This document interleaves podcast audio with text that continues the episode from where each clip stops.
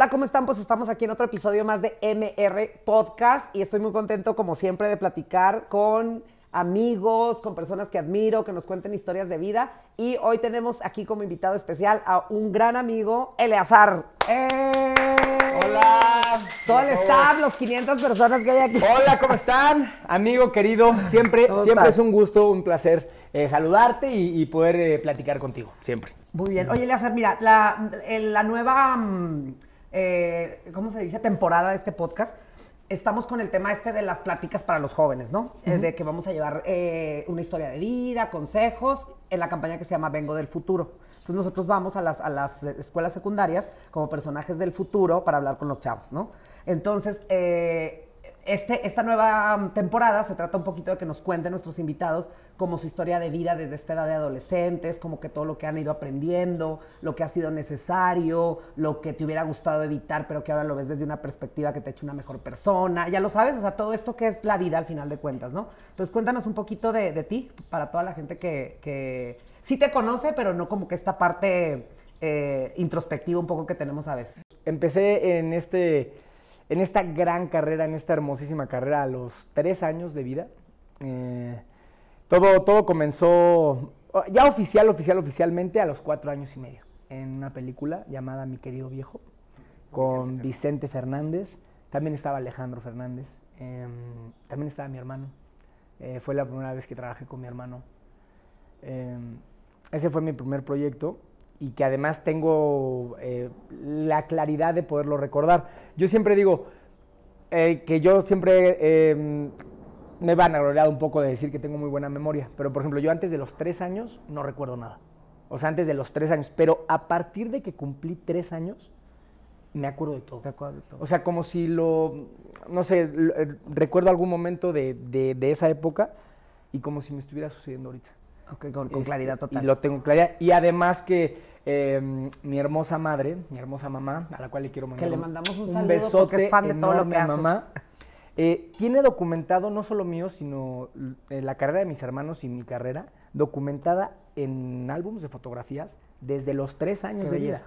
Entonces, a partir de ahí, o sea, yo, si algo se me llega a olvidar, algo se me llega a ir, voy a casa de mamá, agarras el álbum porque aparte están enumerados, este, cada uno, este, mis hermanos y yo, cada uno tiene sus, sus, sus álbums, entonces este, van como por números, entonces si se te llega a olvidar algo, vas, agarras el álbum y ahí sale, porque ahí está. Entonces, este, eso, bueno, ese es un detalle eh, bonito que, que mi mamá, pues, es un gran trabajo que hizo para nosotros de- durante toda la vida y que ahorita de verdad que es tan lindo de repente poder ver todos esos recuerdos, tanto mis álbums como los de mis hermanos, que luego a veces nos reunimos para verlos, o sea, nos reunimos de que vamos a hacer reunión en casa de mamá para, para recordar y para ver los álbums y es un, es un momento que disfrutamos muchísimo. Claro. Oye, y eso está padrísimo porque ahora como que se ha perdido esta onda de, de como esos, recordar esos momentos, de imprimir las fotos, de tal, eso está padre. Digo, en todas las casas de, digo, de nuestra edad y nuestra generación, es como que todavía en la casa de la mamá y ahí por ahí este, este tema de álbumes, yo creo que los millennials no saben de qué estamos hablando. Yo siempre he tenido, yo siempre he dicho, ¿no? Eh, En la actualidad siempre, este, bueno, con ahora con toda la tecnología, eh, con las con las redes sociales, con, con todo este acercamiento que se puede tener mucho más, eh, podría decirlo, más fácilmente, de, de- de acceso más fácil, porque digo, antes, o sea, yo me acuerdo, no sé, hace algunos añitos tampoco, tampoco tantos, tampoco muchos no nos queremos balconear para nada, pero, pero sí las cosas eran diferentes, o sea, e- e incluso nada más el, el- el sentido de mandar una carta, por ejemplo.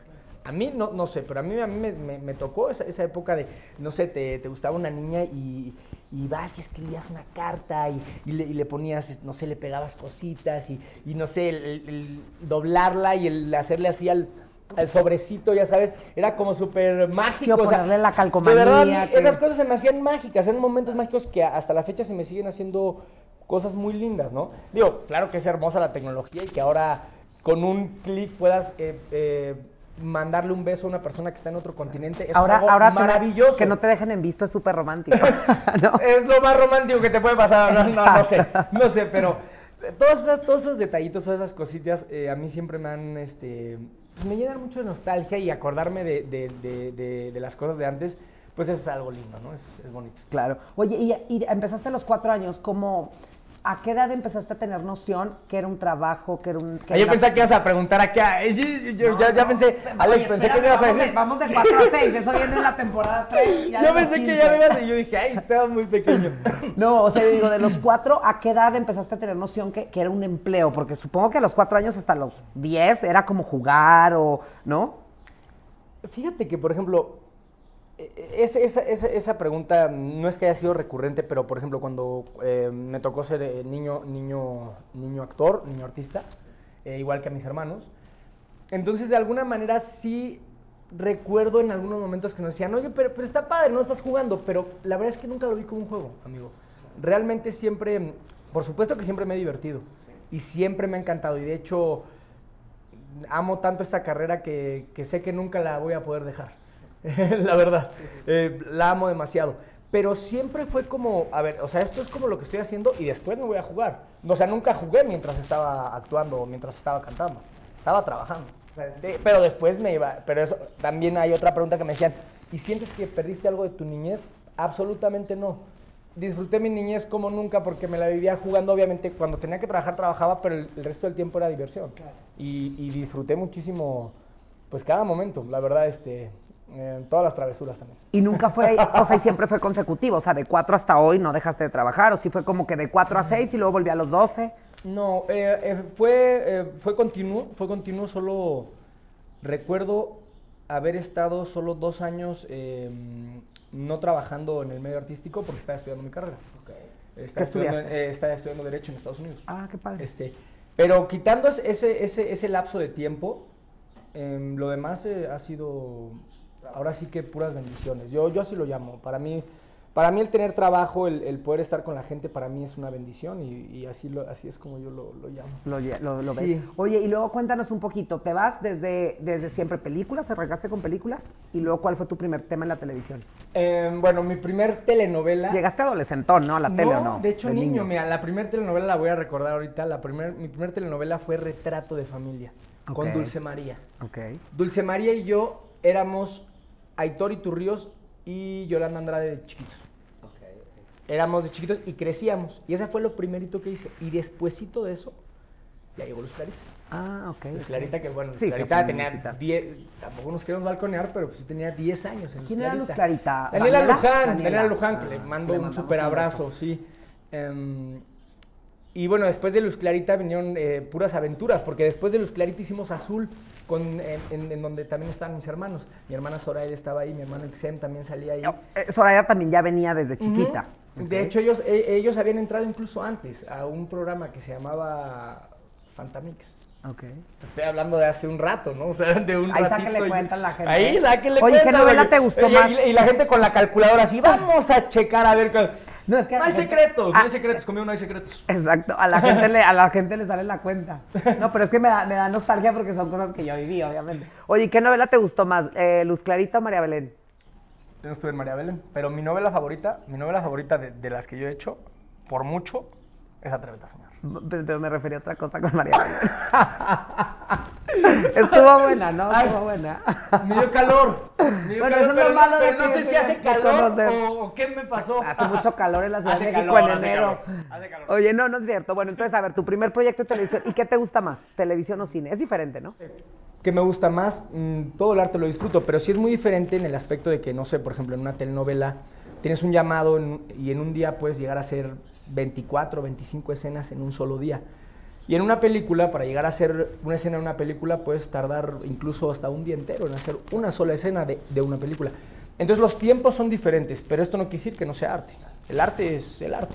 O sea, tú cuando estás en un estudio o en una locación de una película o de una telenovela y en un escenario, ¿es el mismo sentimiento? Es, eh, es diferente. Eh, es diferente, es, es un sentimiento que se transforma, pero básicamente sí es el mismo sentimiento. Solo que se transforma un poco, pero es el mismo. Ok. ¿Y qué es lo que te gusta de tu carrera? Todo.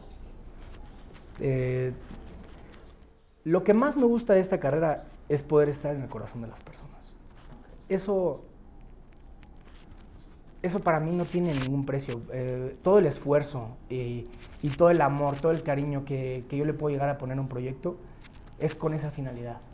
Esa es la, la gran meta. Es, es- es el, Es Ese es el objetivo. Es lo que te apasiona. Eso es lo que me mueve. Ok, Porque mira, yo te voy a platicar una vez que fuimos a llevar unos regalos a una, a una- un orfanato, una casa hogar, ¿no? Y entonces estaba una chava ahí que me, que me, me dejó ese aprendizaje, que le agradecían mucho por eh, el gesto de ir a compartirlo. Entonces la chava me dijo, me siento muy mal porque no lo hago tanto por el gusto que les da a ellos, sino por lo que yo siento en mi corazón de, en hacerlo. ¿Me explico un poco? O sea, porque yo entiendo que muchas veces el actor, y me ha pasado con grandes amigos que me dicen, es que a mí me fascina cantar, pero como que me siento yo pleno y cuando estoy en el escenario siento que estoy en mi recámara solo y, y no soy un poco consciente de todo lo que provoco. ¿Me, me- me cachas? O sea, ¿a ti te emociona que estás ahí por ti o todo lo que estás transmitiendo? Eh, creo que es un poco dos- de los dos. Eh, un poco no, un completo de los dos. Eh, la satisfacción para las personas y también, por supuesto, la satisfacción eh, propia. Por supuesto, claro. Por ejemplo, ahora que te estás casi desapareciendo para un proyecto, hay que tener que aplaudir eso. Oye, ¿cómo es eso? Cuéntanos. Ah, ahorita, estoy preparándome, en dos semanas arrancamos. eh, Pero, pero digo, espera, si para sin salirnos del tema, quiero retomar este punto como para todo en tu vida, ¿cómo te preparas? O sea, por ejemplo, ahorita entiendo que estás súper disciplinado y súper dedicado para este proyecto, que Así es es. así como haces todo en la vida, ¿no? Tú te enfocas en, en el objetivo y vas por él. Cuéntanos un poquito ahora sí de lo de la película. Em, es una película de Jonathan Granados, no puedo, em, no puedo decir mucho eh, acerca de, de- de, pues, ni del guion ni de la película. ¿Eres Eh, bueno, eres malo? No podemos saber. Em, no puedo decir mucho, eh, no puedo decir mucho, eh, pero nos estamos preparando y yo físicamente me estoy preparando bastante porque en dos semanas ya arrancan eh, las filmaciones. ¿Es aquí en México? la es aquí en? México y es, un- es algo que me tiene muy, muy, muy emocionado. Y, y bueno, pretendo más o menos, eh, se pretende más o menos terminar antes del mes de mayo o por el mes de mayo más o menos, porque tengo también una propuesta para regresar a la televisión, eso Ah, te padre. lo quería platicar. Eh, todavía no está nada en concreto, hemos estado platicando, ya llevamos más o menos un, un mesecito más o menos en plática. Pláticas, Este. Telenovela. no te puedo más, Oye, pero tú has hecho cine, televisión y, y música. ¿No te gusta a ti porque tienes toda la personalidad para este tema de como conducción y este tipo de cosas, no? Eh, ¿No te gusta? Sí, eh, eh, fíjate que es la primera vez que me dicen que tengo personalidad como para conducir. Sí, pues, es la primera vez. No, que- porque yo tengo y la gente no lo sabe. Por eso te digo que me encanta transmitir esto. La gente no lo sabe. Tengo amigos muy tímidos que son actores. O sea, que no tendrían personalidad para, no sé, un Marco Antonio Regil, un. Digo, ya Pero no sí digamos- recuerdo que en, en mi adolescencia, más o menos por ahí, eh, eh, un poquito, un poquito tímido, sí. Sí. De- Después este, fue, fue saliendo este, la personalidad que básicamente ya después te rige como, y, to- y toda tu personalidad que te rige como, como hombre, ¿no? Claro. Pero, mm, pero sí, ¿no? Creo que la timidez también es también parte, es algo también que tiene también su magia. Ahora ya se me hace fácil, ¿no? Porque siento que no hay nadie. Pero me decían amigas, es que yo no podría. Yo no podría saber qué está ahí esa cámara. Y yo digo, bueno, es que es- imagínate que estamos platicando y hay algo aquí sucediendo, ¿no? Y me dicen, no, bueno, es que yo estaría sudando. Pero sí es un, un tema un poco de personalidad. Oye, a ver, te voy a preguntar sobre temas y dime más o menos qué piensas. Venga. Amigos. El concepto. Familia. Familia. Lo más importante en la vida. Fe. Necesaria. Trabajo. Una bendición. Oye, pues Eleazar, pues muchísimas gracias. Siempre es un placer platicar contigo, obviamente.